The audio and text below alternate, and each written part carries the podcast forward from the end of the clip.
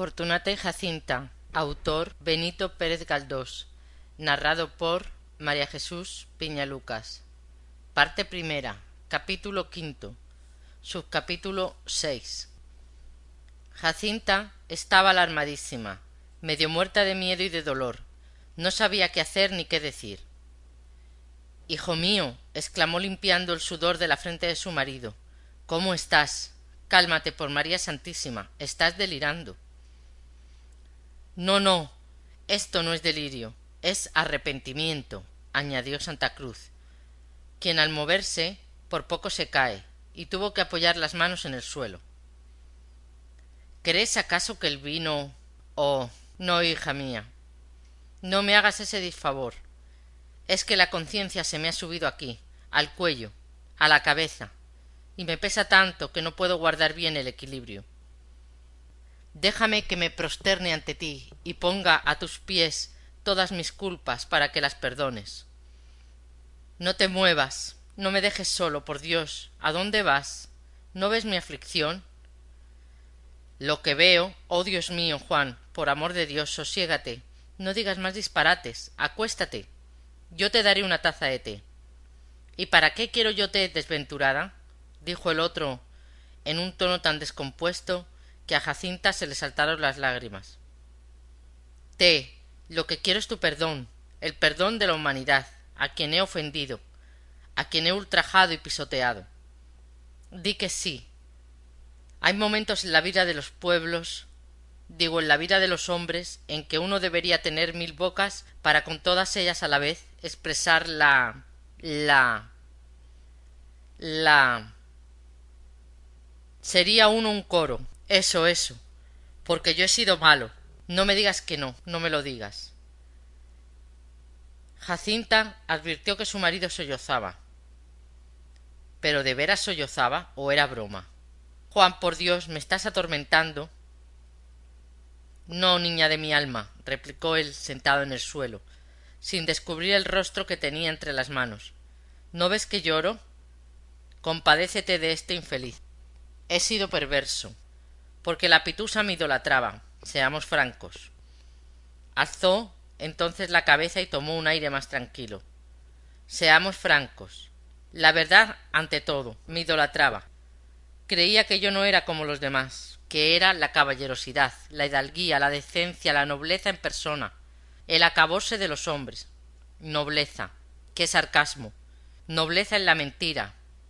Digo que no puede ser y que no y que no decencia porque se lleva una ropa que llaman levita.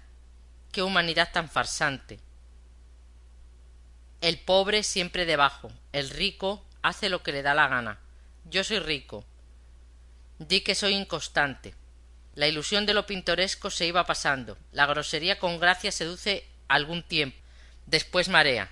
Cada día me pesaba más la carga que me había echado encima. El picor del ajo me repugnaba deseé puedes creerlo que la pitusa fuera mala para darle una puntera. Pero quiá ni por esas. Mala ella a buena parte. Si le mando echarse al fuego por mí al fuego de cabeza. Todos los días jarana en la casa. Hoy acababa en bien mañana no. Cantos guitarreo josé izquierdo a quien llaman platón porque comía en un plato como un barreño arrojaba chinitas al picador villalonga y yo los echábamos a pelear o los reconciliábamos cuando nos convenía. La pitusa temblaba de verlos alegres y de verlos enfurruñados. Sabes lo que se me ocurría no volver a aportar más por aquella maldita casa. Por fin resolvimos villalonga y yo largarnos con viento fresco y no volver más. Una noche se armó tal gresca que hasta las navajas salieron y por poco nadamos todos en un lago de sangre. Me parece que oigo aquellas finuras. Indecente cabrón najabao randa murcia. No era posible semejante vida. Di que no. El hastío era ya irresistible. La misma pitusa me era odiosa como las palabras inmundas. Un día dije vuelvo y no volví más. Lo que decía villalonga cortar por lo sano yo tenía algo en mi conciencia un hilito que me tiraba hacia allá lo corté Fortunata me persiguió. Tuve que jugar al escondite. Ella por aquí, yo por allá. Yo me escurría como una anguila. No me cogía, no. El último a quien vi fue izquierdo. Le encontré un día subiendo la escalera de mi casa. Me amenazó. Díjome que la pitusa estaba cambrí de cinco meses. Cambrí de cinco meses. Alcé los hombros. Dos palabras él, dos palabras yo. Alargué este brazo y plaf. Izquierdo bajó de golpe un tramo entero. Otro estirón y plaf. De un brinco el segundo tramo, y con la cabeza para abajo. Esto último lo dijo enteramente descompuesto. Continuaba sentado en el suelo, las piernas extendidas, apoyado un brazo en el asiento de la silla. Jacinta temblaba. Le había entrado mortal frío, y daba diente con diente. Permanecía en pie en medio de la habitación como una estatua, contemplando la figura lastimosísima de su marido, sin atreverse a preguntarle nada ni a pedirle una aclaración sobre las extrañas cosas que revelaba. Por Dios y por tu madre, dijo al fin movida del cariño y del miedo, no me cuentes más. Es preciso que te acuestes y procures dormirte. Cállate ya. ¿Que me calle? ¿Que me calle? Ay, esposa mía, esposa dorada, ángel de mi salvación, Mesías mío, ¿verdad que me perdonas? Di que sí. Se levantó de un salto y trató de andar. No podía. Dando una rápida vuelta fue a desplomarse sobre el sofá, poniéndose la mano sobre los ojos y diciendo con voz cavernosa Qué horrible pesadilla. Jacinta fue hacia él, le echó los brazos al cuello y le arrulló como se arrulla a los niños cuando se los quiere dormir. Vencido al cabo de su propia excitación, el cerebro del delfín caía en estúpido embrutecimiento, y sus nervios, que habían empezado a calmarse, luchaban con la sedación. De repente se movía, como si saltara algo en él, y pronunciaba algunas sílabas. Pero la sedación vencía, y al fin se quedó profundamente dormido. A medianoche pudo Jacinta, con no poco trabajo, llevarle hasta la cama y acostarle. Cayó en el sueño como en un pozo, y su mujer pasó muy mala noche, atormentada por el desagradable recuerdo de lo que había visto y oído. Al día siguiente Santa Cruz estaba como avergonzado. Tenía conciencia vaga de los disparates que había hecho la noche anterior, y su amor propio padecía horriblemente con la idea de haber estado ridículo. No se atrevía a hablar a su mujer de lo ocurrido, y ésta, que era la misma prudencia, además de no decir una palabra, mostrábase tan afable y cariñosa como de costumbre.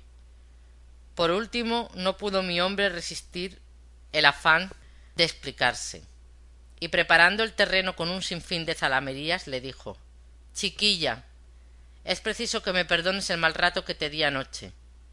Debí de ponerme muy pesadito. Qué malo estaba. En mi vida me ha pasado otra igual. Cuéntame los disparates que te dije, porque yo no me acuerdo. Ay, fueron muchos, pero muchos. Gracias que no había más público que yo. Vamos, con franqueza. Estuve inaguantable. Tú lo has dicho. Es que no sé. En mi vida, puedes creerlo, he cogido una turca como la que cogí anoche. El maldito inglés tuvo la culpa, y me la ha de pagar. Dios mío, cómo me puse. ¿Y qué dije? ¿Qué dije? No hagas caso, vida mía porque seguramente dije mil cosas que no son verdad. Qué bochorno. ¿Estás enfadada? No, si no hay para qué. Cierto. ¿Cómo estabas? Jacinta no se atrevió a decir borracho. La palabra horrible negábase a salir de su boca. Dilo, hija, di. Di ajumao, que es más bonito y atenúa un poco la gravedad de la falta. Pues como estabas afumadito, no era responsable de lo que decías. ¿Pero qué? ¿Se me escapó alguna palabra que te pudiera ofender? No. Solo una media docena de voces elegantes, de las que usa la alta sociedad. No las entendí bien. Lo demás bien clarito estaba. Demasiado clarito. Lloraste por tu pitusa de tu alma, y te llamabas miserable por haberla abandonado. Créelo. Te pusiste que no había por dónde cogerte. Vaya hija, pues ahora con la cabeza despejada voy a decirte dos palabritas para que no me juzgues peor de lo que soy. Se fueron de paseo por las delicias abajo, y sentados en solitario banco, vueltos de cara al río, charlaron un rato. Jacinta se quería comer con los ojos a su marido, adivinándole las palabras antes que las dijera, y confrontándolas con la expresión de los ojos a ver si eran sinceras. ¿Habló Juan con verdad? De todo hubo.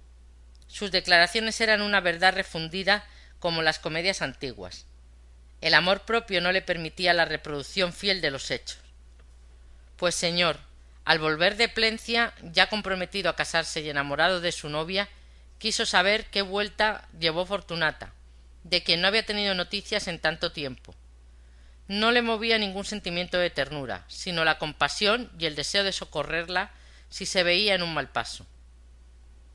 Platón estaba fuera de Madrid, y su mujer en el otro mundo, no se sabía tampoco a dónde diantres había ido a parar el pecador, pero Segunda había traspasado la huevería y tenía en la misma cava, un poco más abajo, cerca ya de la escalerilla, una covacha a que daba el nombre de establecimiento. En aquella caverna habitaba y hacía café, que vendía por la mañana a la gente del mercado. Cuatro cacharros, dos sillas y una mesa componían el ajuar. En el resto del día prestaba servicios en la taberna de Pulpitillo. Había venido tan a menos en lo físico y en lo económico que a su antiguo tertulio le costó trabajo reconocerla. Y la otra, porque esto era lo que importaba. Fin del subcapítulo.